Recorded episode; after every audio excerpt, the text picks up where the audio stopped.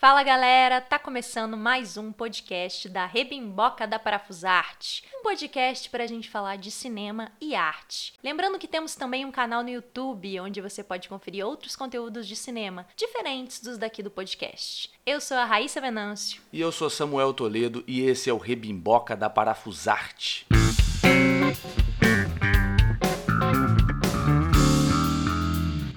E hoje a gente vai ter um bate-papo com dois diretores do cinema independente no Brasil. Nós vamos falar um pouco de maneiras de se conseguir de fato realizar um filme e também saber quais são os processos de criação de cada um deles. Por isso a gente convidou hoje o Pedro Gui e o Miguel Chaves para estar tá aqui com a gente. E para começar, eu acho legal a gente falar um pouquinho deles, né, Rai? Para quem ainda não conhece os dois. Bom, os dois se formaram na Escola de Cinema Darcy Ribeiro. Olha a Escola de Darcy Ribeiro, gente, formando grandes cineastas desse Brasil. O Miguel se especializou em em montagem e depois de trabalhar bastante como fotógrafo e montador, tanto na TV aberta quanto na fechada, como também na publicidade, né? Montou um coletivo cultural, a Rebuliço, maravilhosa Rebuliço, salve, salve Rebuliço, por onde ele realiza os seus filmes, os quais ele roteiriza, dirige e ainda faz a coprodução. O Miguel é o cara que vai levar o café também, né, Até Samuel? o cafezinho, com certeza. Ele faz tudo. Os curtas do Miguel, Simulacro, Sobre Nós e Sam foram selecionados para diversos festivais nacionais e internacionais, incluindo o Festival de Cannes, Curta Cinema, Festival de Cinema de Vitória, Triunfo e um monte. A lista é muito grande, gente. Atualmente ele tá lançando mais dois curtas, Julieta, que vai rodar muitos festivais, porque esse filme tá lindo demais,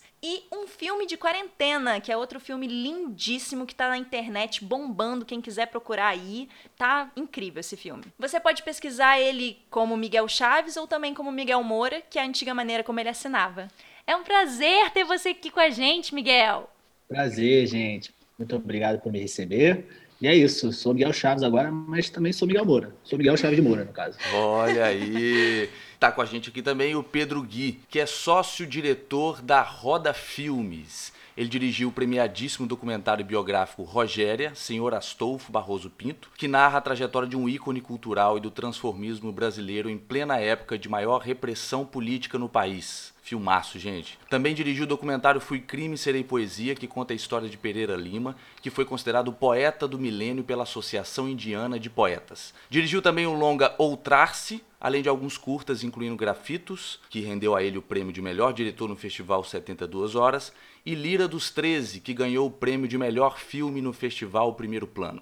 Pedro também produziu filmes super reconhecidos no audiovisual, como Cabrito, que foi premiado em festivais no Rio de Janeiro e em Roma como melhor longa-metragem. Olha que delícia. No teatro, produziu a peça, que, diga-se de passagem, teve um grande sucesso de público aqui no Rio de Janeiro. Auto-Eus, a ditadura da aprovação social. Peça que... maravilhosa. Maravilhosa. Realmente, diga-se de passagem, grande direção de Raíssa Venâncio. É, por com... acaso foi dirigido por, por Raíssa acaso. Venâncio com grande atuação da brilhante Adriana Perim. Ah, Bom, foi só um adendo. Pedrão, também é um prazer ter você aqui com a gente, viu? Bom, um grande prazer estar aqui nessa noite com vocês. Gostoso estar entre amigos, né? E falar de cinema entre amigos, entrevista entre amigos, é a coisa mais gostosa que a gente pode fazer nesse momento do, dessa, desse momento complicado do Brasil, né? Exatamente. A gente é só um adendo, desculpa, Roda Filmes e BR Produções também. Não posso esquecer da minha outra produtora, que tão amada e querida por Maravilhoso, então, Roda Filmes e BR é Produções. Deixa... Que estão bombando. Bombando. Bom, gente,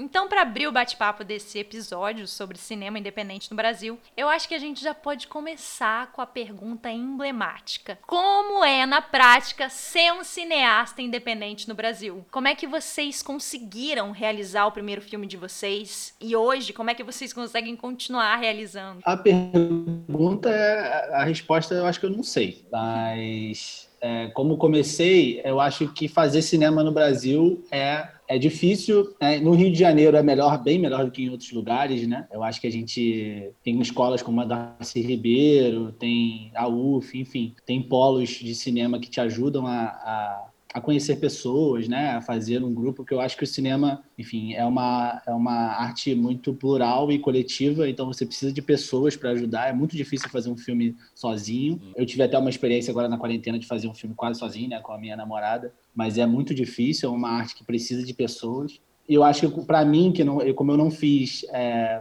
faculdade, né, eu não tive uma, uma formação acadêmica nesse sentido, eu fiz letras, para mim, acho que a maior dificuldade no início foi conhecer pessoas. Assim, a Darcy me ajudou, mas eu era muito novo quando fiz a Darcy, eu tinha 18 anos. É, e as pessoas na Darcy, pelo menos quando eu fiz, é, eram um pouco mais velhas, assim, tinham uns 20 muitos, 30 anos, né, em sua maioria. E aí eu não consegui conhecer tanta gente. Conheci uma pessoa que é a pessoa que monta meus filmes quando eu não monto que é o Vinícius. É, conheci algumas outras pessoas, mas assim não consegui fazer um grande clube. Então, para mim foi difícil nesse nesse início assim conhecer pessoas. Eu fui tentando conhecer, é, botando a cara mesmo, começando a fazer. Até que eu trabalhava numa agência assim, tava de saco cheio de fazer trabalho comercial. Eu falei, ah, vou fazer um filme. Achei que tava sempre fiquei naquela de ah, não, não tô pronto ainda, não tenho muito o que falar, quero viver mais. Eu sempre tive isso na cabeça que eu queria experienciar e ter alguma coisa para contar, para falar, para fazer, para mostrar. E aí, em algum momento, assim, eu achei que tava, que tinha um filme que eu queria fazer, que era possível fazer. Eu tinha outros roteiros, mas muito mais caros. Então, eu peguei o roteiro que tinha uma locação, um ator e uma participação muito pequena. O filme mais fácil que eu tinha, assim, nem era o meu preferido. É, era o filme que do, dos roteiros, né? Mas era o filme que eu achava que era mais fácil de fazer e que eu acho que ia dar um bom filme, né? Inclusive aí, deu, né? É, foi super bem eu... recebido nos festivais, o simulacro. Foi, até hoje, exatamente. Até hoje, para mim, é uma, foi uma surpresa, assim, porque foi um filme feito realmente, a gente sempre fala, ah, ah, eu fiz esse filme sem ambição nenhuma. Foi realmente sem, sem muita ambição nesse sentido de festival, assim. Eu queria realizar, eu queria conhecer gente, assim, sabe? Eu queria uhum. juntar uma galera, e eu juntei uma galera que era da UFRJ, mas um pouco mais nova do que eu na época. Juntei a, a minha galera da Rebuliço, da nossa produtora cultural, que não é do cinema, assim. É uma galera que faz outras coisas, música, videogame, enfim, outras coisas. E aí juntei uma galera meio solta, assim, e um ator, um grande ator, um cara é. Realmente diferenciado aí do cinema brasileiro, chama Samuel Toledo, é, que também estava querendo fazer, estava começando a fazer audiovisual, já tinha uma uma carreira maior no teatro e aí a Sim. gente se conheceu numa peça, enfim, aí foi uma história de amor maravilhosa, mas eu deixei essa parte para depois. E aí eu consegui fazer, consegui fazer, consegui fazer esse filme, assim, juntei um dinheiro, aquele esquema mais independente possível, que é com dinheiro próprio, guardado, não passei de edital, não, não, fiz nada. Fiz com o meu dinheiro mesmo. E é isso, eu fiz o filme mais fácil que, que deu. E aí, em algum momento, eu estava em Recife, naquele cinema São Luís, lindo, maravilhoso, é, numa tela maravilhosa, numa projeção maravilhosa, passando um filme, fazendo. É, aquelas entrevistas de imprensa. Eu falei, caramba, que chegar a, a, festival grande, nem nada disso. Foi um filme que eu fiz para conhecer pessoas, assim, para começar uma, uma história e, já comecei de uma forma muito muito gratificante, assim, muito gostosa, muito legal. Sim, é muito legal isso que você falou, né? Porque acho que realizar é o que dá também. Às vezes a gente fica esperando chegar uma coisa muito, tipo, a ideia genial, ou a coisa para você poder realizar. E às vezes uma coisa simples, ela vai te, te dar, te coloca em contato com outros artistas e e tudo mais, e isso vai gerando outras coisas, né? Então, muito legal isso. E Pedro Gui, como é que foi isso aí? É, bom, cinema independente no Brasil, né? Eu acho que eu, sempre lidei com todo tipo de, de, de, produção na minha vida. Eu acho que numa ignorância absurdo, porque eu acho que a ignorância, de certo modo, ela te coloca muito corajoso dentro de certas situações, que depois você olhando para trás, você fala, nossa, eu passei eu por isso sem saber que isso... É, se eu soubesse, talvez eu não faria, sabe? Exatamente. Uma coisa meio assim, tem, tem uma frase de Nietzsche que é sensacional, que ele fala, se eu soubesse o que seria, nunca seria. Sim, maravilhoso. Então, a minha trajetória no, no audiovisual, ele começou quando eu tinha 20 anos. E aí eu fui um desses caras, Miguel, mais velhos, assim. Eu fiz Darcy Ribeiro já com 27 anos. Eu formei com 27 anos na, na Darcy. Mas eu comecei em Minas e eu fiz o meu primeiro filme, curta-metragem, chamado Neuer. Filme no qual eu amo muito, apesar de né? De tudo que. Mas ele foi um, ele foi um start, assim, para mim. E eu falei, ah, vou fazer. Eu juntei uma galera de Juiz de Fora, vamos fazer esse curta. E aí eu fui pro set de direção, dirigir sem saber o que fazia a direção, assim. Era muito engraçado, porque eu, eu tenho um grande parceiro de vida, que é o Yuri Westerman, que era o meu assistente de direção e até hoje é. Inclusive, a gente vai dirigir um filme junto ano que vem pela primeira vez. Aliás, Ai, dirigimos incrível. Um, esse Pois é, dirigimos um documentário esse ano chamado Sopro Invisível, acabou de ficar pronto e, e, vamos dirigir uma ficção ano que vem juntos. E ele falava para mim o tempo todo assim no set, pô Pedro, você não tem pulso. Você não tem pulso. Mas eu nem sabia o que era ter pulso no, no set, sabe? Era muito engraçado isso. Eu acho que ele também não. Eu acho que ele ouviu em alguma coisa, tipo, sei lá, o Rui Guerra falando que alguém não tinha pulso e ele ficava falando isso pra mim.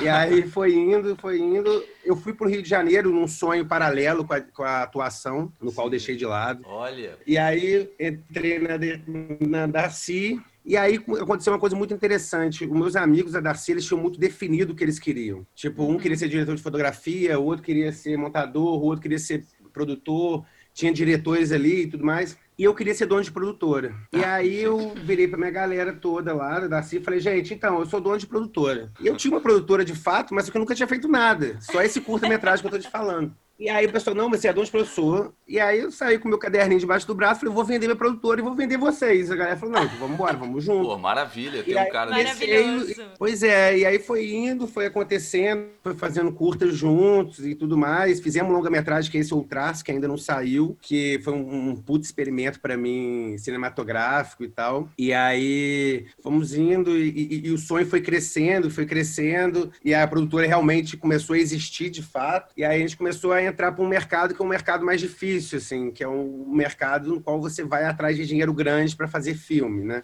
Sim. Bom, e aí acontece uma, uma coisa muito interessante dentro do mercado, que isso para mim é uma coisa bem complicada, porque as pessoas só te dão dinheiro para fazer filme se você tiver um filme. Então é uma coisa meio complicada mesmo. Tipo, olha, você tem que fazer um filme de X mil reais para eu te dar o dinheiro X mil reais. Então Total, você fica meio. Né? Vendido nessa história. Só que aí eu dei muita sorte, assim, eu, eu tive muitos parceiros, muitas pessoas que acreditaram cegamente, né, porque eu não, eu não tinha provado nada para ninguém. É, acreditaram em mim, acreditaram nas pessoas que estavam em volta e tudo mais. E aí nasce o projeto Rogério, que era uma grande amiga minha, Aliás, não era uma grande amiga minha, é uma pessoa que eu não conhecia, que se tornou uma grande amiga minha, e ela era uma contadora de história. E naquele momento, acho que caiu uma ficha para mim que o que eu estava fazendo, né? E qual, qual tipo de história que eu gostaria de contar e qual era minha meu real propósito por estar correndo atrás do cinema. E aí é muito interessante, porque eu acredito que quando o propósito ele é muito forte, as coisas vão se abrindo de uma forma mágica. E Sim. foi se abrindo e a gente fez o filme, foi, foi, foi muito bacana. E, e coisas, e portas foram se,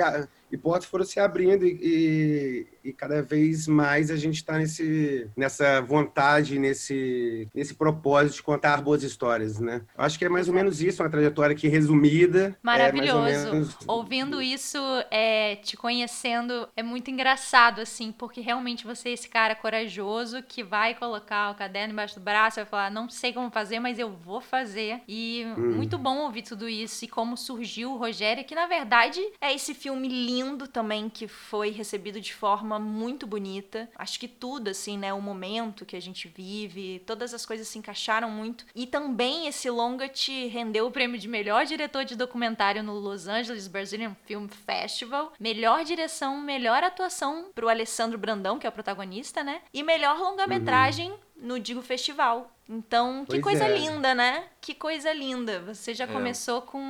Muito maneiro. E como também isso revela que as parcerias são muito importantes, né? Pessoas que você vai pegando no meio do caminho e vai, vai conhecendo e vai, tipo, uhum. bom, vamos junto aqui com o que a gente tem e tudo mais. Isso, isso, isso uhum. é muito uhum. legal, assim. É, é fundamental, né? É. é, que foi o que o Miguel falou, é, né? Também sobre essas parcerias. Jesus, né? Hum. Medito com quem tu andas que tirei quem és, é mais ou menos nesse lugar Exatamente. aí que eu acredito que que, a gente faz. Exatamente. E falando nisso, que maravilhosa a sua parceria com o Yuri, que também é um cara de muito bom gosto, que tem um olhar muito sensível. E acho que esse filme de vocês vai ficar lindo, tô ansiosa. Exatamente. Ô, Miguel. Diga. Você está no processo de criação também de um longa documentário, que é o Voos do Cárcere, né? Isso sobre o que exatamente ele é, de onde que veio a ideia de fazer esse filme. O, o, o Pedro falou um pouquinho do Rogério agora, foi legal a, a, maneira que ele começou a produzir, chegou na Rogéria. E você nesse filme, de onde que veio essa ideia, sobre o que, que ele é? Fala pra gente um pouquinho. Então, em 2017 eu estava na UERJ,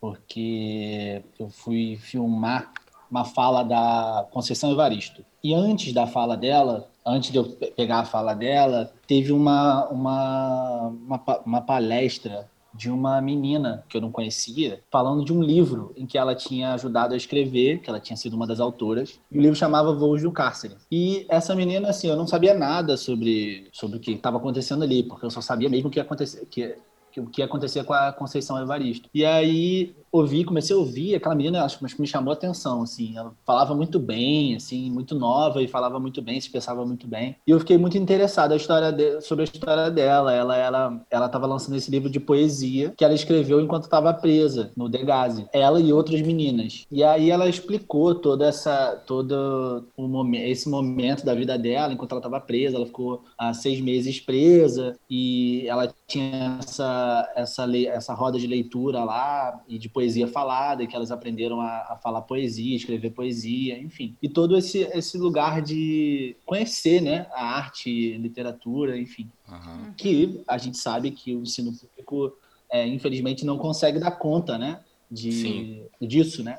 É, principalmente se, se a pessoa tiver real, um real interesse, né? Para onde ela vai. Né? No caso, eu com a minha formação de literatura e tal, tava lá, fiquei muito interessado na história dela e peguei e comprei um livro. E descobri que a menina que, que editou o livro tinha sido minha, minha caloura na faculdade. E, e também irmã, que vinha a ser irmã da professora do Degase, né? Do lugar onde ela estava presa. Caramba. Enfim, ouvindo aquela história, ouvindo a história de vida dela, eu fiquei muito interessado, assim. É, é, primeiro pelo projeto. E ela fazia, ela era a cara do projeto, digamos assim, nesse, nesse evento, né? Ela era a menina representando as outras meninas. Sim. E aí eu, enfim, peguei o telefone da Lara, que era o nome dela, Lara Luiz, e comecei a, e comecei a falar com ela, conversar com ela, saber mais. E aí marquei um encontro, a gente se encontrou enfim. E ela me contou da vida dela com mais detalhes, da onde ela era, é, o que, que ela tinha feito, por que, que ela estava presa, como é que era a vida dela, enfim. E eu comecei a ficar muito interessado e pensar, caraca, quantas histórias não tem aí, né? Quantas histórias uhum. não tem dessa, de meninas como a Lara, e como é, que, que, descobriram a poesia. E você lia o texto ali, você tentava as poesias e você tentava construir na sua cabeça ali o que que o que que para onde ia, né? Para onde, da onde essas pessoas estavam, de onde essas meninas estavam tirando aquilo e tal, e construíam vidas, né?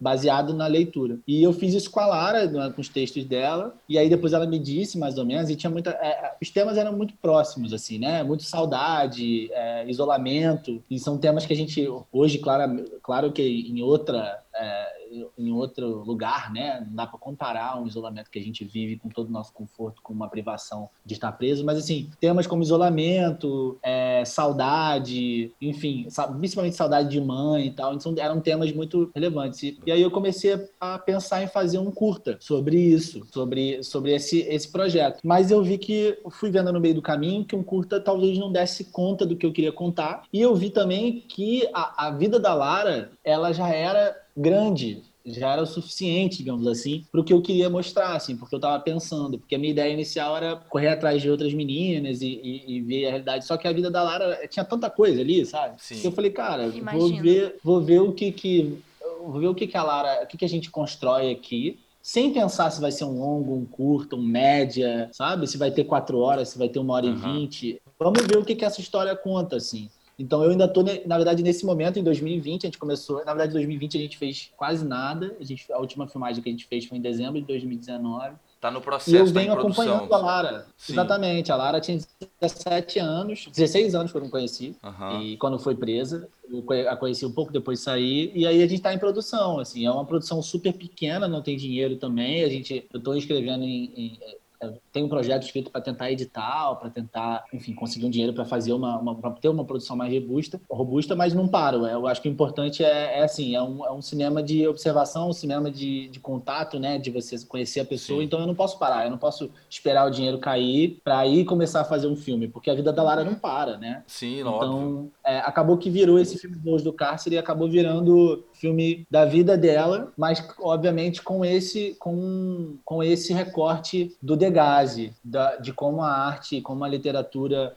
é, abriu a cabeça dela para outras coisas e, e, ao mesmo tempo que aí é um, como o filme o projeto foi se transformando, era muito sobre isso, mas hoje ele é também sobre reinserção. Eu acho que principalmente assim, eu vi que a, o filme ele, ele ia crescer muito se eu falasse sobre o que é essa mulher negra voltando para de 17 anos, agora ela já tem 19, mas voltando à realidade, sabe? Voltando a, a, uma, a, uma, realidade que aí e uma das coisas que ela me dizia, assim, não vou entrar muito no filme em si, mas era isso, cara, eu tinha mais oportunidade dentro do The Gas, em que eu podia estudar, podia fazer estágio do que fora. Fora eu Sim. sou mais uma, assim. É, isso é bem louco, e, né? e aí e isso, isso foi transformado transformando. Então o filme, filme tá nesse, nessa coisa de ir se transformando. E hoje é um documentário que eu não. Eu, eu digo que é um longa porque eu quero que seja, mas na verdade eu não, eu não boto essa barreira. Assim, se eu achar que é um médio, se eu achar que é, é a história Sim. que vai me dizer o tamanho dela, sabe? Outra coisa que eu acho legal pontuar também nesse processo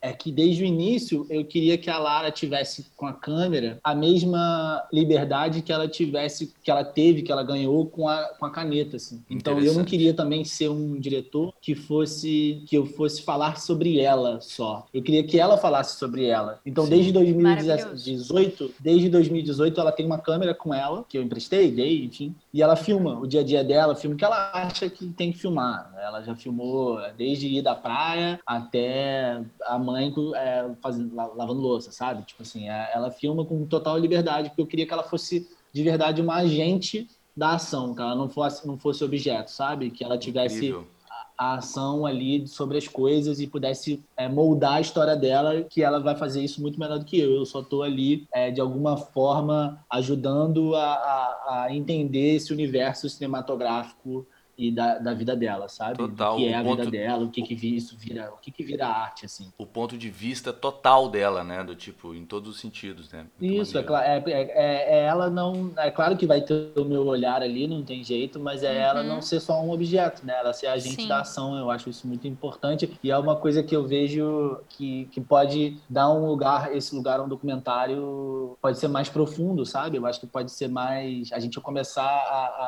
a claro que dentro das possibilidades, a, a introduzir mais o, o, o, objeto de estudo, digamos assim, como agente da ação, como, como além algo mais do que o protagonista, como diretor mesmo. Como... Sim, acho que a gente está caminhando cada vez mais para isso, né? Que bom. E, gente, como vocês se preparam para a filmagem de vocês? A gente queria saber também em relação às escolhas, de como, por exemplo, onde colocar a câmera, se vocês fazem um storyboard, se vocês fazem algum tipo de preparação com os atores ou acabam resolvendo muita coisa na hora. É, Conta mais esse processo. Um né, dessa é. coisa, de como é que foi um pouquinho, mas podia contar um pouquinho mais. Pedro Gui, quer começar? Pode ser. Bom, é, isso depende, né, de filme a filme. Como o Miguel falou, o filme ele vai se, vai se mostrando para você, né? A história vai se mostrando. E aí concordo com ele em relação ao documentário se mostrar, né? Mas aí uma coisa muito interessante, Miguel, que você falou, que eu, eu, tendo a discordar um pouco, porque eu acredito, eu não acredito muito em filme documental. Eu acredito que o documental ele, ele, ele é ficcional porque tem o olhar do diretor, né? Tem uhum. o, o que o diretor está olhando naquilo, o que torna uma ficção de certo modo, porque uhum. você não consegue retratar a vida inteira daquela pessoa, então você vai olhar e, e, tem o seu ponto de vista. E o seu ponto de vista,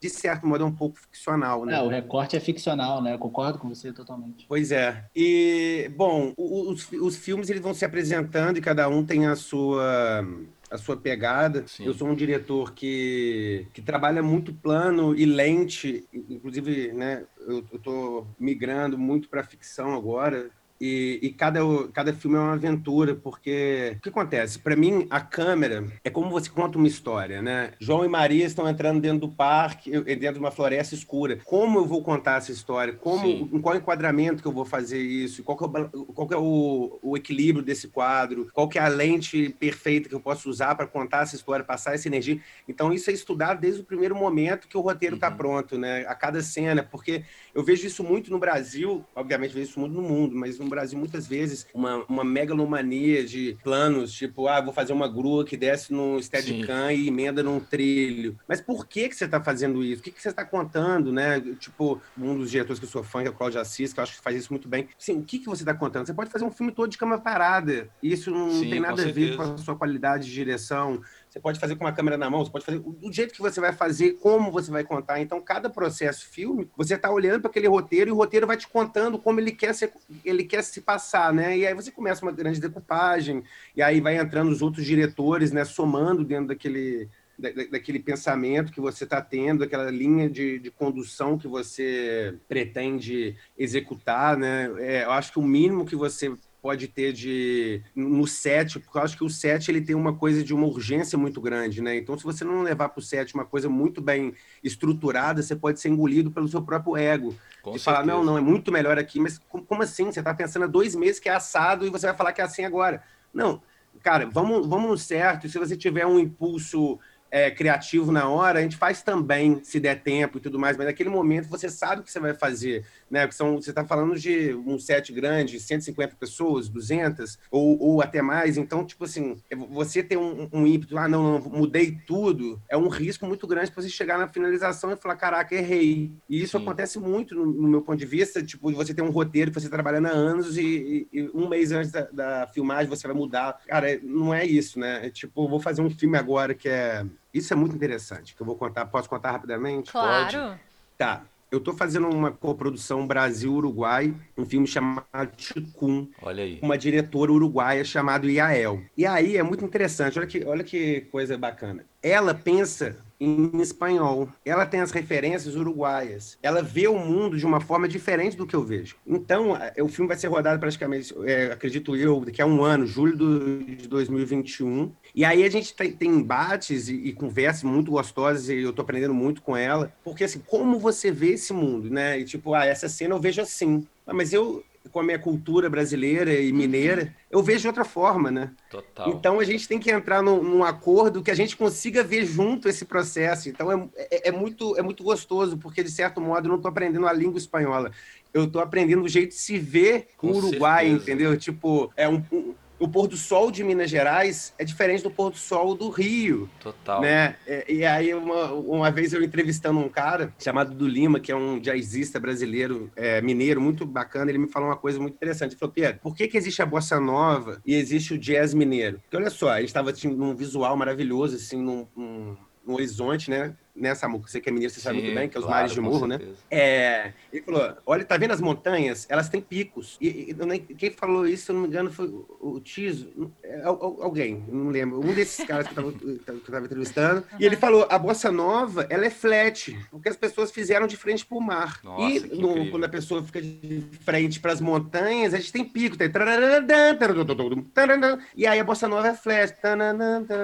Então, tipo assim, é, o jeito de se contar história é o jeito que você vive Sim. o mundo. Então, Nossa, que incrível isso. É, agora, dando essa, é, resumindo o que eu estou querendo dizer, é que cada filme ele requer um olhar para aquilo. O que, que eu estou falando? De que, que eu estou falando? O que, que eu quero falar? E, e, e, e, o que eu quero falar desse filme, né? Qual que é o propósito desse filme existir? E, se eu sou, teoricamente, o pai e vou concebê-lo junto com muita gente, claro, que ninguém faz cinema sozinho, eu concordo com o Miguel, o cinema é uma arte coletiva. Não acredito, em, obviamente, tem grandes cineastas que faz isso, né? Roteiro, montagem e, e direção mas eu acho que se perde muito porque a gente não tem um outro olhar. Mas é isso, é, é, é a preparação de cada milímetro daquilo para a gente chegar e lidando com o acaso. Eu acho que o acaso o acaso é essa coisa, né? Você, é, é você se preparar tanto para aquilo que na hora você, dentro daquela lógica, você consegue deixar o acaso acontecer.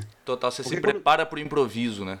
Você se prepara para o improviso, porque você não vai sair daquela linha de condução, entendeu? É, é, é quase uma moral e ética. Eu posso estar bêbado com você que eu não vou fugir da minha moral e ética. Eu posso falar mais alto, eu posso cair no chão, eu posso fazer qualquer coisa, mas eu não vou sair daquela moral e ética. Então, o filme ele tem isso. Você se preparou de uma forma tão, tão lapidada que na hora você pode se embebedar daquela arte, claro. entendeu? Exatamente, porque é aí também que a magia acontece, né? Tantos diretores é. falam que o acaso é o melhor roteirista. É, Já, mas eu acho que eu, eu concordo disso. isso que, que, isso acontece muito de, de quando a pessoa está muito com propriedade do que ela está falando, tem muito, ela sabe exatamente o que ela está falando, então assim, você sabe pode ter que feito ele quer, né, também. É, exatamente, porque aí você faz um estudo mesmo, né? Você precisa se preparar para aquilo que está fazendo, em, em, qualquer coisa que você vai fazer na vida, né? Então assim, é. e quando surge um momento de improviso, de, de improviso, ou de imprevisto, ou de, ou de uma ideia que surge, né? Você está muito com propriedade daquilo, então acho que tudo. Você também tem a intuição de saber que aquilo pode ir para um lugar legal e talvez você pode apostar ou não, né?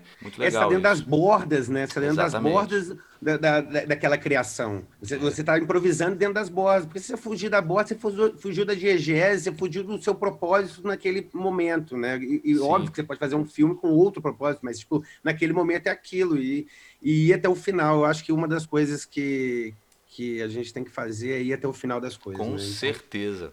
Concluir as coisas, né? Pois é. é. eu, acho, eu acho legal isso que o Pedro estava falando de processo. Hum. E eu estava pensando sobre isso enquanto vocês falavam e estava lembrando de uma entrevista que eu vi do Olivier Assayas, um, dire um diretor, ex-crítico francês, e ele não, ele é muito doido porque ele não, ele não ensaia nada, zero, né? Tem vários que são assim, né? Sim. Mas aí eu estava vendo Aí eu fui ver, procurar, é, e aí tinha uma fala, inclusive, do Wagner Moura, que fez um filme com ele, que tá na Netflix agora, falando que era muito louco, porque o cara, o, por exemplo, o Wagner Moura chegava, trocou três palavras com ele e liga aí, liga a câmera. Vamos lá. Eita, sem, assim, eita loucura. Sem conversar, sem conversar muito sobre o, o, o personagem, e o personagem do Wagner é um, é um personagem não é o protagonista, mas é um personagem com camadas, enfim, com um certo protagonismo. E eu achei curioso, porque funciona para ele, né? Você pode gostar ou não do, dos filmes dele, eu, gosto de alguns filmes dele, e, e, funciona, assim, dentro da lógica dele, e eu fico imaginando assim, mas, mas jamais funcionaria para mim, né? E tem outros diretores, né? Eu já ouvi dizer que os irmãos Coen, por exemplo, falam muito pouco, dão muito pouca direção, né? Com ator, assim, eles, eles falam o básico, né? Eles falam muito, conversam muito pouco. E eu já, eu pensando assim no meu no processo meu, assim, de como eu fui criando, que saiu meio de ouvir referência, mas ao mesmo tempo uma, uma vontade de estar junto, assim, né, com o ator, né? Eu gosto de estar junto, eu gosto de ouvir, eu gosto de saber, eu gosto de colaborar, e a gente, falando de novo de colaboração, né? Para mim, me sentir colaborando é, acho que é a melhor sensação que eu tenho em fazer cinema, assim. É sentir a troca, assim, é, de ouvir do ator ou de diretor de fotografia. Eu acabo fazendo várias funções do meu filme por uma questão financeira mas se pudesse eu só dirigiria, porque eu queria, gosto de ver a coisa acontecendo e você vê essa troca, né? E aí pensando em processo, é, eu gosto, eu sou um cara que gosta de ensaio é, e eu ensaio um pouco também por causa dessa questão. Acho que a questão financeira ela, ela ajuda, é, as limitações ela ajudam a, a você encontrar o seu, seu, seu, seu, forte, assim, né? Eu acho Sim. que a, o, o, fato de ensaiar muito é porque um pouco porque eu não posso errar, né? Eu não posso ter um, um ator. não, tem, não tem tempo, né? É, eu não posso ter um ator errando, é, errando muito o texto, porque eu, eu, tenho, eu tenho ali um tempo que eu tenho que entrar, sabe? Tipo, a, o Pedro falou um pouco de decupagem, de grua, eu, eu também fotografo coisas que não são minhas, assim, e eu sempre, quando eu vou, é uma coisa, uma lógica que eu uso para mim, mas eu uso principalmente quando eu tô fotografando coisas de outros diretores, de outras pessoas, eu sempre pergunto pro diretor e pergunto para mim mesmo, quando sou eu, é, como é que eu posso resolver essa cena em um take? E, e é claro que não sempre eu vou resolver num take, não é isso, não é, é, é, não é eu não sou um aficionado por plano de sequência, nem, nem não é isso. Mas assim, eu gosto, a minha, o meu processo é sempre sobre simplicidade, assim. Então, uhum. assim, eu preciso é, fazer cobertura, eu preciso, eu dificilmente vou pensar um, uma cena que vai ter assim plano e contraplano necessariamente, eu vou pensar ela primeiro. Eu preciso de plano e contraplano? Tipo, eu preciso. E é um pouco dessa, de uma simplicidade que vai também do, de uma coisa de querer fazer as coisas otimizada. E eu sempre penso assim, cara, eu posso fazer isso de, de um plano, em um plano, dois planos, e aí eu vou aumentando a quantidade de acordo com, com a necessidade, óbvio. Eu também não tenho nada Sim. contra plano e contraplano. Eu acho que funciona em vários momentos. É, é, também eu não tenho nenhuma regra muito rígida. Mas a, a gente estava falando de processo, e é uma coisa que eu, que eu gosto, assim, é de pensar de resol... como é que eu resolvo isso em um take, em, em, um plano, sabe? Como é que eu vou fazer isso? E claro que muitas vezes não dá, mas Sim. enfim, era, era isso. É, eu acho que é isso, as circunstâncias também vão moldando, né, de cada filme, como o, o Pedro sim, também sim. tinha falado, ah, e sobre, vão moldando é, o processo, né? Isso, vocês falam sobre acaso, né, e aí, e aí é muito sobre, o, o, o, não sei quem foi que falou, acho que foi o Pedro mesmo que falou que você tem que estar muito preparado para o acaso, né? Você está preparado para você poder improvisar, né? E isso é muito interessante mesmo. E claro que é isso. Aí você vai ter um diretor como o Terence Malick que gosta de que tá aqui filmando o Brad Pitt, mas se ele vê uma borboleta no alto do passando por uma árvore, ele vai fugir. Não importa que é o Brad Pitt, ele vai tirar a câmera do Brad Pitt e vai ficar filmando a borboleta durante uma hora. E cada um tem o seu processo, né? Sim, ele tem o um jeito dele lá de filmar e, e, de editar. Ele usa normalmente demora meses as edições né? Às vezes tem mais, muito mais do que um montador. Enfim, eu acho que essa coisa de processo é muito doido, porque realmente são processos muito diferentes, é. né? E funcionam para cada pessoa. Não tem uma, não tem uma resposta, né? Não tem como você dizer, ah, você menino que está com 19 anos, faça assim. Não tem, né? É o que é o que funciona para você, o que você gosta de fazer e é isso Sim. que é provavelmente vai dar certo. Então, muito legal todas essas coisas aí, esses processos. Realmente, cada filme tem o seu, cada diretor também pensa coisas e cada projeto traz uma coisa, né? E aí eu queria saber uma, uma coisa é, sobre o momento atual, assim. Como é que vocês estão pensando as produções agora, a partir desse momento, essa mudança de mercado? A gente estava vivendo um momento super específico, especialmente no Brasil, no Rio de Janeiro, né? O desmonte da cultura cada vez maior é uma, é loucura. Então, e me parece que hoje em dia, com todo isso que está acontecendo, é, a internet é de certa maneira o lugar mais fértil para se colocar produções, projetos, enfim. Como é que vocês veem isso? Vocês têm pensado sobre isso? Pensado para isso? Miguel, posso, pode ir. Eu posso. É, cara, é, bom, eu sou um cara que eu tenho uma certa resistência com a internet. Tinha, eu acho. é, porque eu acabei de lançar um curta na internet, um filme feito todo na quarentena, é, produzido, enfim, finalizado, atuado, enfim, tudo dentro do meu apartamento, na quarentena aqui, e, e, lancei na internet, porque eu achei que era um filme que tinha esse, que o melhor lugar de exibição era, de fato, dentro de casa e durante a quarentena, né? Que foi uma experiência diferente, porque eu sempre acho que o melhor lugar para ver um filme é no cinema, numa hum. tela maior que você puder. Sobre a internet, para mim, mas continua mesmo lançando, a internet continua um, um ambiente estranho para mim, assim, eu não, eu nunca, eu nunca consegui monetizar nada que eu tenha feito, então eu não tenho muita experiência de fato para dizer boas para dizer sobre a internet, assim. O que eu já consegui fazer foi viabilizar projetos de crowdfunding, que é um movimento interessante movimento que já tem alguns anos, né? Eu fiz meu último projeto, acho que foi 2015, eu consegui viabilizar aquele catarse, né? Que é o crowdfunding, uhum. e foi interessante. Falando assim da, do momento que a gente vive no Brasil e no Rio, eu acho que desde, enfim, desde 2018, as minhas expectativas elas estão bem baixas, no caso, uh, de tudo que pode vir de um pensamento público uh, do audiovisual, assim. Eu acho que é isso, é esperar daqui para pior até o momento que vai deixar de ser ruim e a gente vai ter que reconstruir de alguma forma. E eu acho que o, e o Rio de Janeiro, em especial, é ainda pior, né? Porque temos um governo estadual e, uma, e municipal que não, não, não tem muito olhar para isso, né? O Eduardo Sim. Paz, com todas as críticas e que devem ser feitas, é, era, um, era um governo que tinha estava ali gozando de mais dinheiro e tinha um olhar para a cultura de uma forma geral, né? É, muito mais do que o prefeito atual. E aí você tinha editais, enfim, com problemas, né? Ele saiu muito mal, inclusive dando calote em edital. Exatamente. É, exatamente. Eu sofri é, esse, esse, calote, inclusive. Pois é, companhia. é, pois é. Terminou muito mal, como a gente achou que ia terminar mesmo, né? Não foi nenhuma surpresa. Mas eu acho que, no momento, é, eu acho que mais do que nunca, tentar viabilizar projetos do jeito que for. Assim, se você tiver sorte de conhecer gente que pode financiar, de poder fazer uma coprodução, como o Pedro falou, fora do Brasil, se você tiver é, é, é não só sorte, né? Mas esse contato, enfim, pessoas que podem é, te ajudar a produzir, eu acho que você tem que correr atrás de tudo. Senão, eu acho que é o bom e velho guerrilha mesmo. Acho que você tem que fazer, assim como eu tentei fazer aqui dentro das minhas possibilidades e fiz um filme, um, um curta-metragem. Eu acho que é, é, não parar de produzir, né? Eu acho que é importante produzir não só para um, um mercado, mas para você mesmo, para você é, exercitar, né? Tá sempre exercitando. E aí, a sua pois é. opinião, Pedro Gui? Pois é, eu tendo a concordar com o Miguel em relação a um filme numa microtela ela não é o, o, filme que a gente espera quando a gente faz um, um longa-metragem, um curta-metragem, um, um, cinema, né? Pode ser do tamanho que ele for. Mas é, é isso, não, não dá para também sentar no chão e, e, fazer birra, né? É, é, o, é o que está é. acontecendo, é, o, é, o, é esse momento que a gente está vivendo.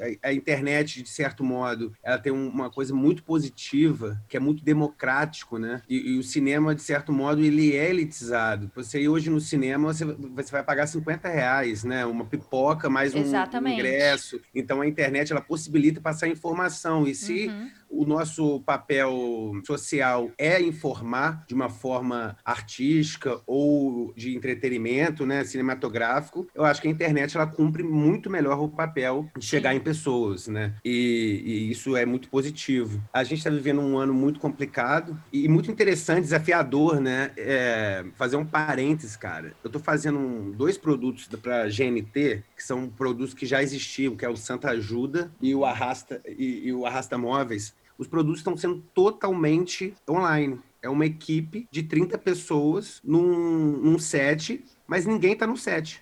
Só um celular. A gente controla o celular via TeamView e grava o programa. Tipo assim, Caramba. é, é, a, a capacidade de, de- Isso é muito importante, que a, a capacidade de se, se recriar, né? Se entender um, um momento e falar, não, vamos mudar, é super importante para gente que trabalha com isso. E se, se você for entender a história do Brasil cinematográfica, quantas vezes aconteceu esse fundo? A gente estava, pô, a gente estava brilhando no cinema novo, o Glauber, o Barreto, todo mundo vindo e acabou. A Embrafimas acabou e a gente Uhum. ficou anos sem cinema. Voltamos, né, com 90 e poucos, voltamos e tal. Sim. Então, caímos de novo. reinventando sempre, né? Pois é, então é, eu também concordo que a gente está num momento muito em relação às artes públicas, a gente não tem mais o artigo primeiro da Ancine, que é a maior forma de captação, a gente não tem isso tudo, mas tipo, ainda tem algumas coisas como o artigo 39, que é o de cinema, é, que é o de canal, os canais ainda estão fomentando muito o cinema, então é, é- é olhar para o lado positivo da, da coisa, assim, olhar para onde se tem um lado positivo, que os negativos são inúmeros, mas o, o negativo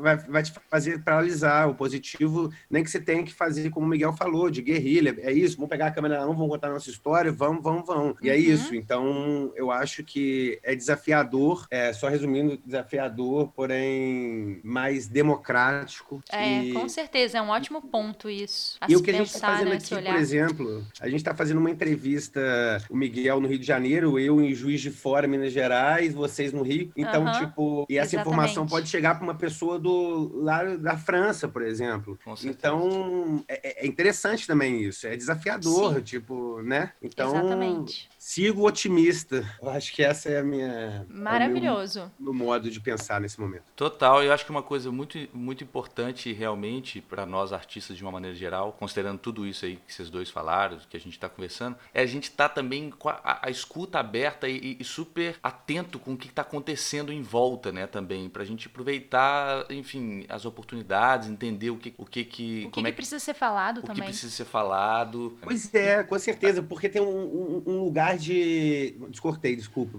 Imagina. É, é, tem, um, tem um lugar de, de, um, de um passado brilhante, né? Que eu acho que é uma coisa que quem trabalha com isso, é quem trabalha com, pode ser literatura ou que é, cinema, com a arte em geral, tem uma coisa de um, de um passado tão brilhante, né? Tipo, É. nossa, como era bacana, Como era as épocas bom. da, da, da É o filme boemia. do da né? Pois é, exatamente. Você tá na boemia da, da Cinelândia, conversando de arte, fumando cigarro na cigarrilha. Tá, mas não é o que tá acontecendo agora. Então vamos ver o que tá acontecendo agora para que a gente seja referência daqui a 20 anos. Exatamente, a gente tem As que pessoas falam, nossa, em 2020 tinha uma galera fazendo, então vamos fazer. Exatamente. E, gente, vamos aproveitar para perguntar quais são as referências de vocês, quais cineastas que vocês se inspiram ou que acompanhem os trabalhos. Miguel, quer falar? Posso falar, sim. Eu acho engraçado essa coisa de referência, porque sempre, sempre que me perguntaram isso, é sempre num contexto de algum filme que eu vou mostrar, e eu sempre fico pensando assim, pô, mas eu vou falar de Tarkovsky, o cara vai achar que eu tô falando que eu tenho Tarkovsky no meu filme, e normalmente a comparação não é, não é boa pra gente, né? É, É, né? E aí, quando a gente fala de referência, eu, enfim, eu já passei, eu já, já tive momentos de apaixonado por vários dos grandes artistas, assim, né? Que a gente sempre aprende, sei lá, já tive momentos muito apaixonado por Bresson, por Kurosawa, por Bergman. Recentemente eu estava revendo tudo do Sérgio Leone, porque eu fiquei, por algum motivo, querendo ver Faroeste, enfim. Mas, assim, se eu tiver que falar hoje, né, a referência, porque tem, é muita coisa, né? Tem muita coisa, muita coisa Com foda, assim, já foi feita e, e sendo feita. Mas eu acho que se falar hoje, assim, que as cinea- as cineastas que estão me dando assim mais vontade, que eu consigo enxergar mais coisas no meu próprio trabalho, assim, óbvio, sempre sem comparação. Eu, eu falaria, acho que a Claire Denis, que é uma mulher que eu acho incrível, o jeito que ela filma corpo, corpo as elipses no filme, nos filmes dela, o jeito que ela conta história, aquilo me, me, me fala muito, é, um, é é uma narrativa que, que fala muito comigo e que eu acho que tem alguma coisa ali que, que eu faço, tento fazer parecido, tento fazer legal. parecido. E, e eu falaria também de filme de pessoas ah, daqui, assim, eu gosto, que eu gosto muito, que é o Afonso Shoa, que é um diretor que eu acho foda. ah, ainda não vi o último filme dele, que é o Sete Dias em Maio, mas o Viz- Uhum. Vizinhança do Tigre é incrível, e o Arábia é incrível, é um É filme incrível muito mesmo. foda, é, que também acho que dialoga muito com o que está sendo feito com- em várias coisas no Brasil, é, e é- ele é de contagem, assim como o André também, Novaes, que eu acho que é Sim. um cara que me inspira muito, né? A gente tá falando de referência, me inspira muito no jeito que ele dá para ver o afeto dele com os atores uh, sem conhecer ele, sem saber como é que é o processo dele. Sim. Eu não faço ideia de como é o processo dele, mas eu vejo o filme e aquilo me passa uma, uma sabe, uma, uma verdade ali na direção dele, que, uhum. é, que eu acho que é quase única, assim. É muito difícil Total. você ver aquilo. E é uma coisa que me inspira muito. Eu falo, cara, se eu, se eu conseguir ter isso um dia. É...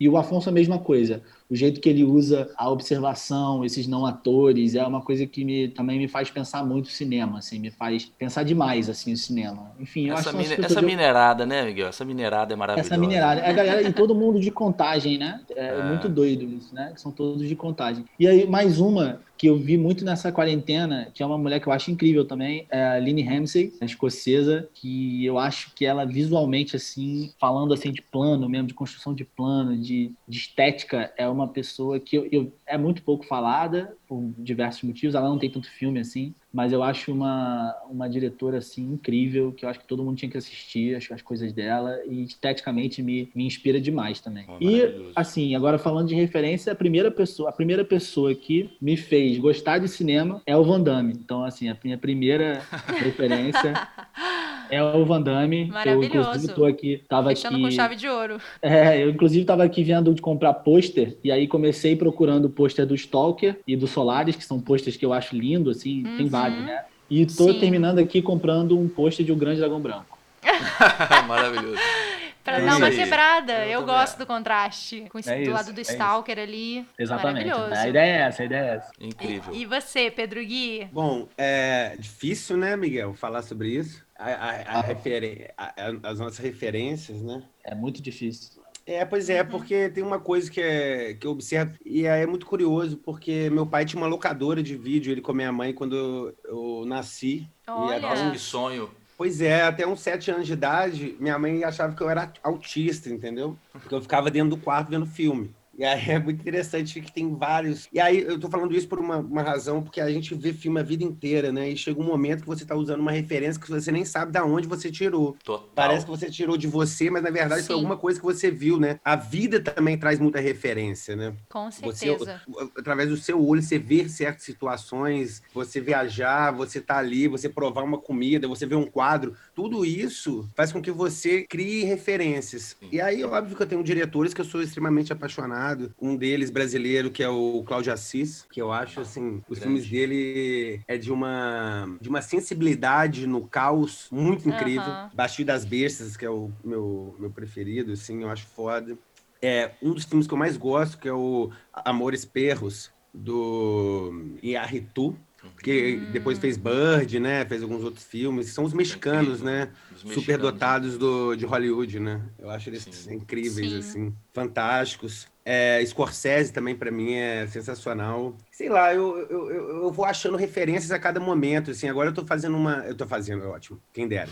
Eu tô, eu tô, assistindo uma série que é o Dark, que, que, que, é de um diretor alemão, até ler aqui, talvez eu leia errado, Barão Dark, que é o que, que, tipo, é uma referência de quadro que é absurdo, assim, tipo, uhum. é, é, um, é, é, um, é um equilíbrio de quadro, né? E aí você tem Tóquio, também, que é um filme que provavelmente o Miguel deve ter visto na Darcy Ribeiro, junto com o Senhor Merda, sabe, Miguel? Lembra? Sim, sim.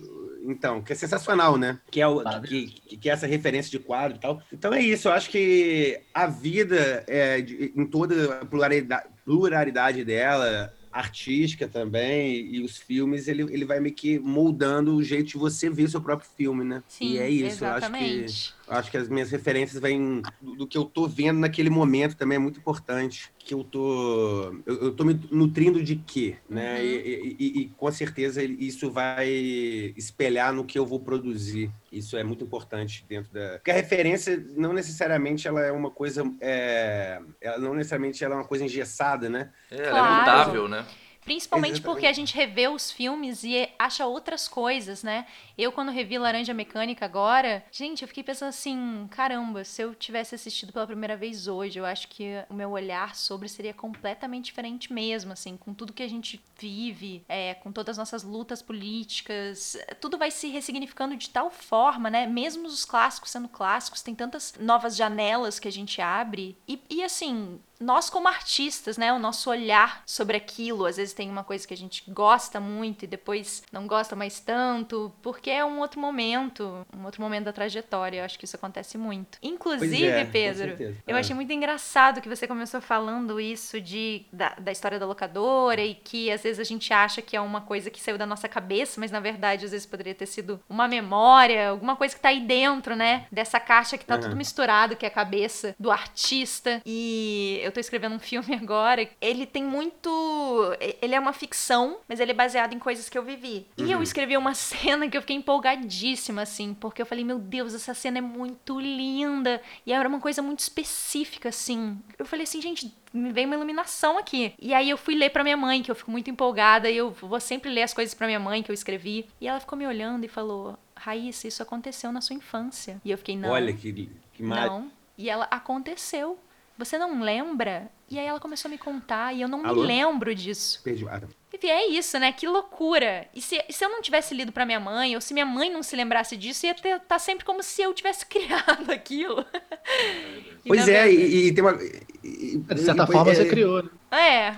Pois é, tem uma, tem uma parte do, da, dessa criação e tem uma parte também da, da, direção e atuação muito também, que é você se desnudar, né? Porque você tá, de certo modo, você tá mostrando seus segredos todos num filme. Sim. Né? Não, não, você não você não está inventando uma história ou, ou, dirigindo uma história tão longe de você. Você está se colocando ali. Exatamente. Aquilo é a sua, sua visão, aquilo é você. E é. quando você escreve isso da sua infância, você está mostrando para um público uma coragem que você nem sabia que estava tendo, né? Depois você descobriu que era sua mesmo, de uma coisa Exatamente. que você viveu, né? Exatamente. É isso, é, é, a coragem de se desnudar perante uma massa, né? É, por isso que Eu às já... vezes Fala, Miguel. Eu Fala já passei por uma coisa.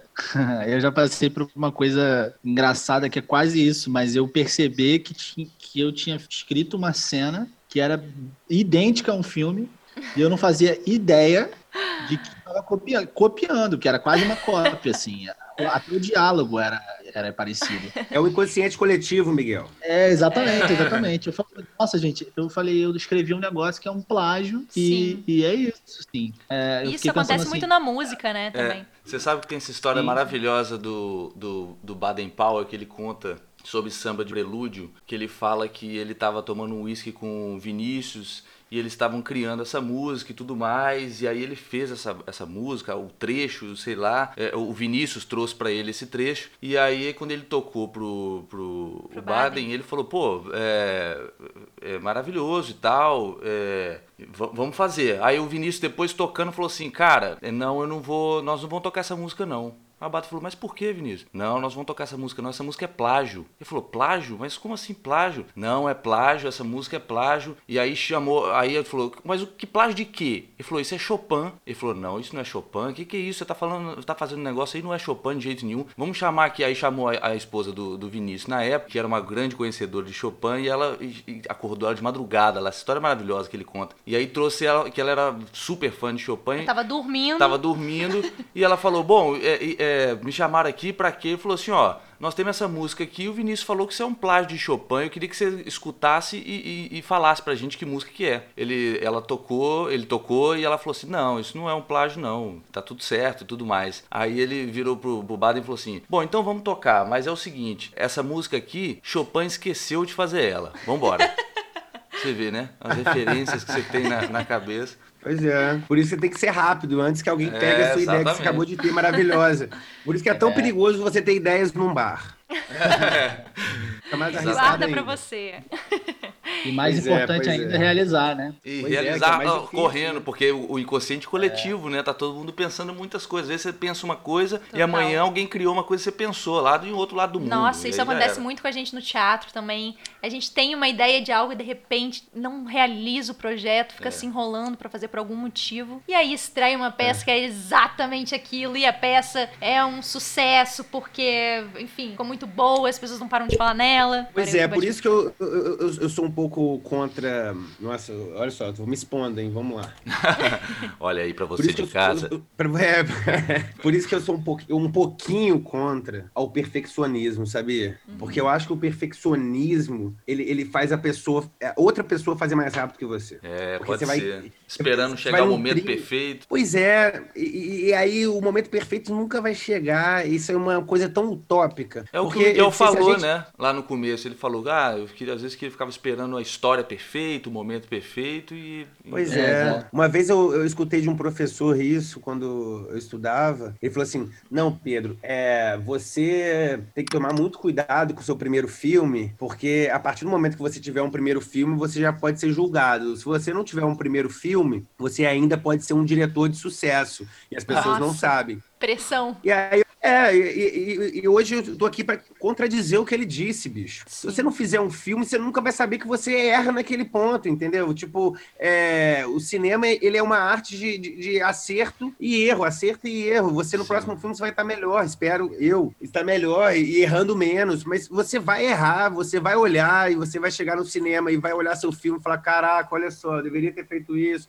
Você, você vai errar, sabe? Tipo, não tem dessa, porque se você ficar na ilha de edição mudando o que você não tá gostando, seu filme nunca vai sair. Total, e errar é preciso, né? É, e é um lugar de experimentação também, né? Da gente se pois é. experimentar. É. Qual que é o nosso pois é. olhar, é. o que, que a gente tá achando sobre aquilo, como é que a gente conta aquilo. E eu acho que também se ficar nessa pressão de acertar, aí eu acho que já não faz muito sentido fazer o filme, porque aí você já tá fazendo por uma é. aprovação, que é uma coisa que a gente passa humana, né? Mas. Pois é, porque acertar, Raíssa, de certo modo, é uma referencial de alguém que você acredita que já acertou. Uhum. Então, pro professor Entendeu? do Pedro que está escutando aí agora, olha aí, ficou o recado do Pedro Gui para você, tá? Que está dirigindo agora no trânsito no Rio de Janeiro e pensou, puta, dei aula para esse menino e agora... Fui eu que disse isso. Puta merda. Gente, então eu queria perguntar para vocês para tirar uma onda aqui, o que, que vocês diriam para quem está começando? Para quem ainda nunca realizou um filme, mas tem esse desejo de criar e tirar do papel os projetos? O que, que vocês diriam? Não vale sair correndo. Quem quer? Quer começar, começar, Miguel? Eu posso começar. É, Difícil isso aí, né? Porque acho que sou uma pessoa bastante realista. Eu diria para fazer. Eu diria para, eu acho que é um pouco resumir o que a gente falou aqui, o que eu falei aqui um pouco é, eu acho que é importante realizar, assim, experimentar e fazer filme ruim, que é fazendo filme ruim que você vai chegar a um filme bom ou não. E tem gente que nunca vai fazer um filme bom. E o bom, eu tô brincando, né? O bom é, enfim, é sempre relativo. Eu acho que você tem que fazer e, e se experimentar mesmo. Eu não consigo nem pensar é, no que eu seria hoje como ser humano, não só como é, realizador de filmes, não tendo feito os filmes que eu fiz, não tendo participado das produções que eu participei. E eu acho que, assim, uma, alguma coisa próxima de uma dica ou de, uma, de um conselho, que eu acho difícil, mas é tente fazer, faça tudo, faça tudo que aparecer, assim, no sentido de, se você puder é, montar um filme, aprenda a montar um filme. Se você puder ser técnico de som de um filme ou assistente, faça isso, uhum. aprenda sobre todas as, as áreas, faça, se você puder, faça cursos sobre a maior parte, a maioria das áreas, enfim, entenda um pouquinho de cada coisa, principalmente se você quiser ser diretor. Eu acho isso muito importante e é também, de certa forma, é, te deixa mais humilde porque você entende o, o outro, o lugar do outro. Então você consegue entender melhor as áreas porque você já fez um pouquinho daquilo. Então você consegue entender as dores e prazeres de se fazer aquilo. E você acha que se torna um, um profissional mais empático também, além disso. Acho isso é, é, isso. maravilhoso porque realmente o cinema ali é uma indústria, é uma célula funcionando que funciona junto, né? Com todo mundo, cada pecinha faz aquilo funcionar. Como diretor ou diretor, eu acho que não tem nem o que se discutir realmente você entender, mergulhar em cada função daquela, faz você ser muito melhor é, em diversos aspectos, né? Acho que assim, eu como atriz, é muito engraçado isso, porque eu lembro a primeira vez que eu entrei em um set e eu não entendia nada de audiovisual, nada mesmo, porque eu vim do teatro. Eu lembro que foi um ambiente muito assustador para mim porque eu queria fazer uma cena e aí tinha alguém falando alguma coisa da luz, de não mexer o cabelo, de não tirar o cabelo pro lado, e o microfone, e como eu tinha que estar posicionada, mas eu não tava olhando direto pra pessoa. para mim foi tudo muito difícil, assim. É claro, eu fui entendendo um pouco mais, mas a partir do momento que eu comecei a estudar o audiovisual, para passar pra direção do audiovisual, que era uma coisa que eu só fazia no teatro, e comecei a fazer várias coisas no audiovisual por conta disso, assistência de direção, tudo, como, como você falou, Miguel, tudo que aparecia, até motorista de set eu fui. Cara, como foi importante. Assim, eu como atriz, hoje eu entendo as coisas que acontecem, consigo lidar muito melhor com isso, achar a poesia disso, assim, sabe? Ver como é lindo tudo isso funcionando junto. Então acho que é muito importante mesmo. Maneiro. Anotou? E Pedrão? Bom, o que eu falaria para um. É, um principiante eu acredito que eu também seja, mas uma pessoa que é, que é crua, né, que está começando agora mesmo, está numa faculdade talvez. Algumas coisas, assim, eu acho muito importante faladas. Assim. É, isso que o Miguel falou, fazer, fazer, fazer. É, não precisa ganhar o Oscar no primeiro filme, sabe? Tem uma, uma pretensão, tipo, desculpa, é, sei lá, Pedro Gui, diretor e Kubrick, que fez o Laranja Mecânica diretor, desculpa, tipo assim, a gente tem um, um, um grande caminho para percorrer, né? Uhum. Então não, não é uma é, é, não é uma obrigatoriedade você fazer um filme, nossa, que incrível. Não, você tem que fazer. E uma coisa muito importante, muito importante, que é saber perguntar eu acho que as pessoas, quando entram no primeiro set da vida, pode ser como o que for, é, qualquer coisa que ele foi chamado, né? A gente fica com muito medo das pessoas que estão lá há tantos anos fazendo e tudo mais, mas perguntar é tão saudável de falar, não sei, eu não sei fazer. Uhum. Me fala como é que faz, né? Tem uma brincadeira dentro de set de filmagem que é assim, você vira para um, um estagiário e fala, favor, pega a caixa de Colorbar para mim ali na esquina. Mano, você deixa ele biruta. Porque caixa de Colorbar é aquela caixa da televisão onde fica as coresinhas antigamente que a gente ajustava. Não existe caixa de Colorbar. E aí você fala isso pra pessoa, a pessoa fala: caraca, eu tenho que saber que é uma caixa de Colorbar. E ela vai pro banheiro, vai se deprimir, ligar pra mãe, falar: mãe, eu tenho que ir embora do cinema, não sei o que é uma caixa de Colorbar.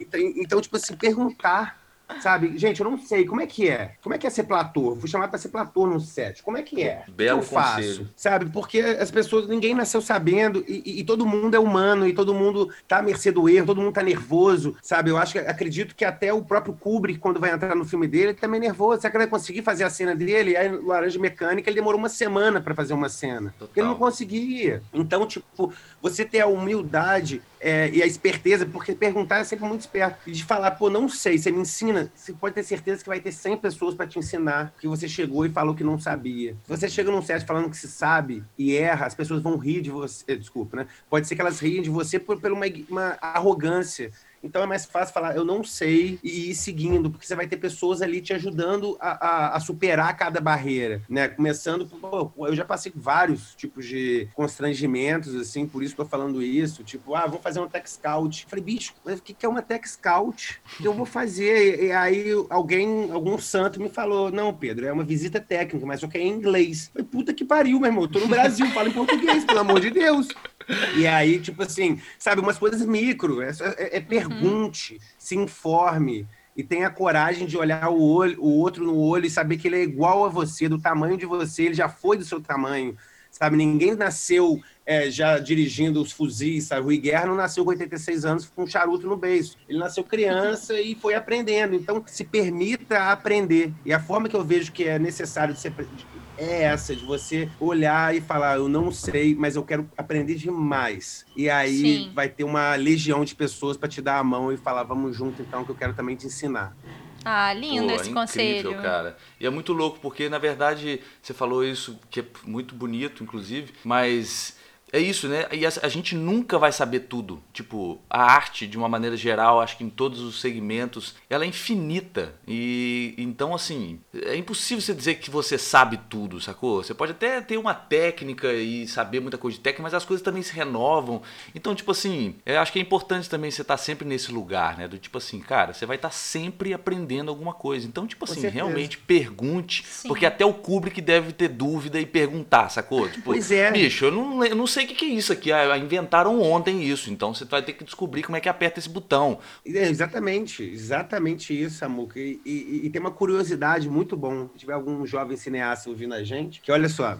Uma vez, é, o Poderoso Chefão 1, é, Coppola, que também é uma grande referência, estava para fazer a cena do Mike Corleone no hospital protegendo o pai, e era uma cena de suspense. E ele não sabia fazer a cena. Ele falou: bicho, eu não sei fazer uma cena de suspense. E aí ele liga para um amigo dele muito não conhecido que chama Jorge Lucas. liga pro Jorge e fala: Ei, Jorge, tudo bem? Tudo bom, né? Então, não sei fazer uma cena de suspense. Será que o senhor pode vir aqui me ajudar? Eles eram amigos de colégio, né? E aí uhum. o Jorge Lucas vai e faz essa cena, que é uma cena clássica do Poderoso Chefão. Então, se o Coppola, que é o Coppola, pede ajuda aos universitários, por que, que a gente se, é, vai se achar melhor que alguém, entendeu? Tipo assim, pergunta, pede ajuda, que a arte coletiva, ela tem isso, né? As pessoas se abraçam. Por mais Total. que elas estão tão tensas, elas se abraçam. Maravilhoso! E agora, agora chegou a hora do seguinte, um quadro que a gente que a gente inventou aqui, entendeu? Que chama Top 3. Nada muito A gente vai novo. pensar num nome melhor, mas por enquanto é esse. Por enquanto é Top 3. Chegou então a hora aqui do nosso Top 3, que são quais são os três filmes dos nossos top convidados. Eu fiz essa piada mesmo, tá bom? É, quais são os três filmes dos nossos top convidados que são os três filmes que vocês indicariam para quem está nessa quarentena aí, tomando uma cerveja, um chocolate quente com brigadeiro de panela, sei lá. Pedro de Geek tá com a palavra. Eu aconselharia a ver Amores Perros, que é sensacional. Como eu já disse, ba Baixio das Bestas, sensacional Olha. também. E o terceiro. Olha para sua coleção aí. Pois é, eu tô aqui na minha. Olha pros DVDs.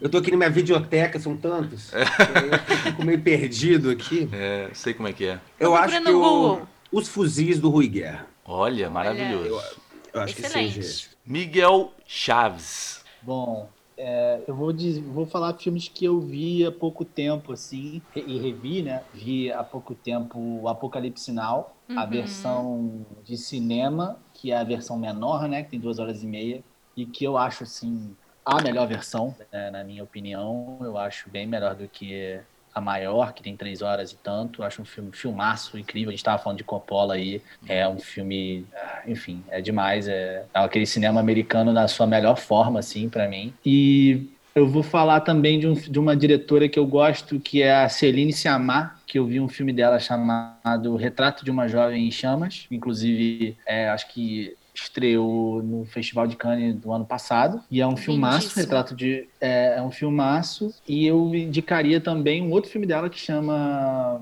Lírios d'Água, uhum. que é de 2007, uhum. por aí, é, um, é o segundo filme dela ou o primeiro, agora não sei, essa informação. Mas enfim, é um filme também uh, muito delicado, que fala sobre relacionamento, sobre amizade, enfim, ela tem muita sensibilidade na, nessas coisas de relações humaas, Sim. que eu gosto bastante. E eu vou fazer um, mais um, que é o Grande Dragão Branco, que é a maior obra-prima do Jean-Claude Van Damme.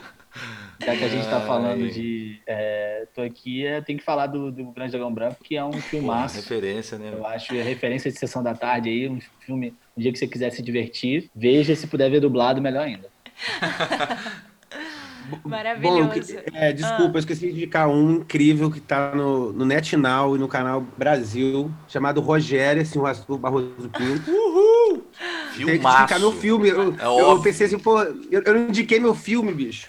Filmaço. Não, não filmaço. Mas... E tem uma cena maravilhosa que a Raíssa me ajudou a fazer, que é a cena da Adriana Perim, maravilhosa. Uhum. Ah, Foi deixa emocionante, aqui, Pedro. Ao, deixa aqui obrigado ao público. Obrigado, Raíssa.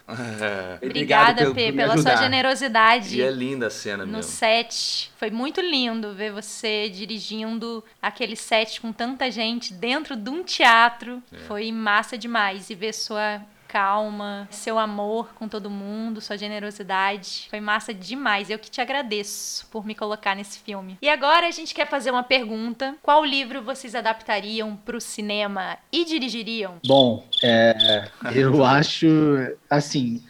Sendo sincero, eu acho que nenhum. Mas fazendo um exercício de uh, hipotético aí, imaginando, conjecturando, em um universo que eu me sentiria é, à vontade de adaptar qualquer obra maravilhosa, eu acho que talvez Os Sertões de Euclides da Cunha, eu acho um livro, um livro incrível, porque eu consigo imaginar aquilo acontecendo, assim, né? As uhum. coisas do jeito que ele escreve. E eu acho que é muito Brasil. E eu acho, assim, também nessa coisa imaginando também, eu gostaria de fazer uma coisa, um Isaac Asimov, um Philip K. Dick, uma, uhum. uma coisa futurista, existencialista, eu acho que seria legal também, seria divertido. Nossa, total. Total, olha aí, próximo projeto Miguel, então, gente, é o Sertões. Eu quero participar. é, tá, vai abrir a Pois é, essa, cast. É, essa vai, pergunta é, é, é, bem difícil de responder, caso você é. queira fazer isso num filme de verdade, né?